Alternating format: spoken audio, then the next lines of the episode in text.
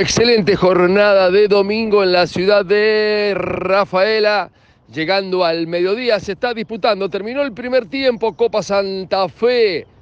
9 de julio Benur están empatados en un gol.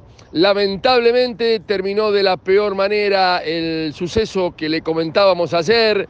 Eh, pelea entre vecinos, gente herida, el que se llevó la mayor parte, un joven de 17 años, 17 años, eh, dos tiros en el abdomen, en el pelvis, fue intervenido quirúrgicamente, fue enviado a Santa Fe al Cuyen porque su estado era gravísimo, tal lo habíamos comentado ayer, y lamentablemente anoche terminó falleciendo. Se conocieron algunos datos más.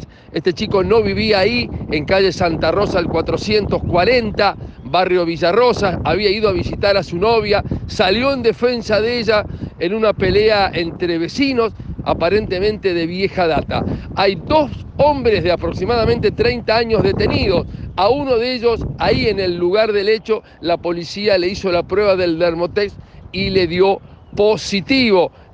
Ahora la carátula es homicidio. El fiscal que intervino ayer, el doctor Gustavo Bumagin.